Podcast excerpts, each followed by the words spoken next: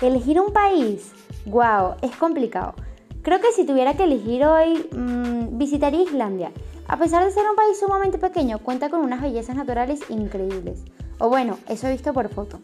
Un dato curioso de este país es que toda su energía eléctrica es energía renovable, energía hidroeléctrica y geotérmica.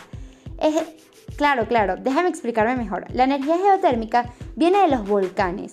La utilizan mucho para la calefacción de los hogares en esta zona. Sabes que yo en verdad aprecio y valoro bastante toda esta onda verde y creo firmemente que en Venezuela podríamos aprovechar nuestros recursos para contar solo con este tipo de energía. Por ejemplo, ¿sabías que en la península de La Guajira, en el estado Zulia, por si no, no estás muy claro, se han instalado un parque eólico? Pero bueno, no se encuentra en óptimas condiciones por toda la situación.